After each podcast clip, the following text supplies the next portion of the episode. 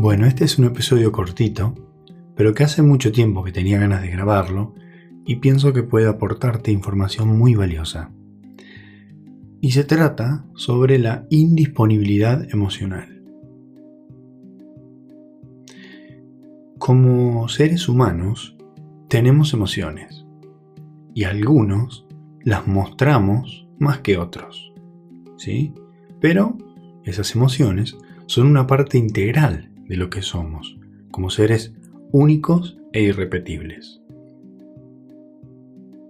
Entonces, con esto podemos tener características diferentes y también experiencias de vida diferentes. Esto puede llevar a una diferencia en la disponibilidad emocional de una persona.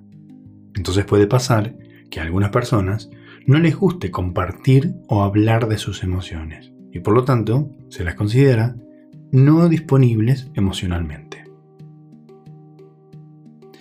Esto no, no es una vergüenza, no, no, no es un error, no es algo que sea patológico, ni mucho menos, no está ni bien ni mal no estar disponible emocionalmente. Pero puede provocar, digamos, dificultades en algunas relaciones, cuando uno de los dos no está disponible emocionalmente y la otra persona quiere compartir y discutir sus emociones en la intimidad. Entonces, no estar disponible emocionalmente puede ser así. Miedo a mostrarse vulnerable, dificultad para comunicar las emociones, mostrar señales contradictorias,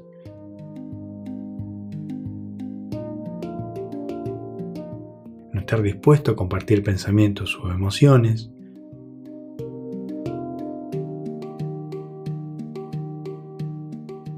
la intimidad emocional se siente incómoda,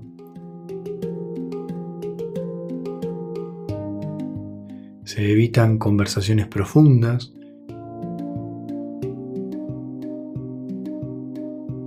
y no se comparten sentimientos o pensamientos. Una persona que está disponible emocionalmente suele ser la siguiente. Principalmente está dispuesta a mostrarse vulnerable, se comunica abiertamente,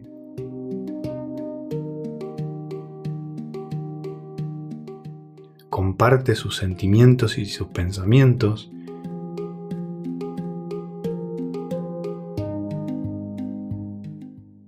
envía señales claras sobre sus necesidades y deseos,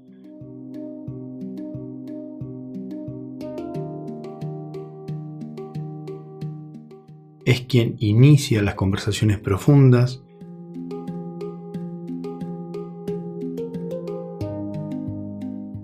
y comparte sus sentimientos o pensamientos abiertamente con la persona en la intimidad.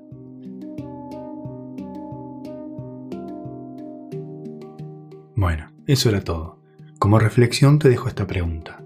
¿Vos sos una persona disponible o no disponible emocionalmente?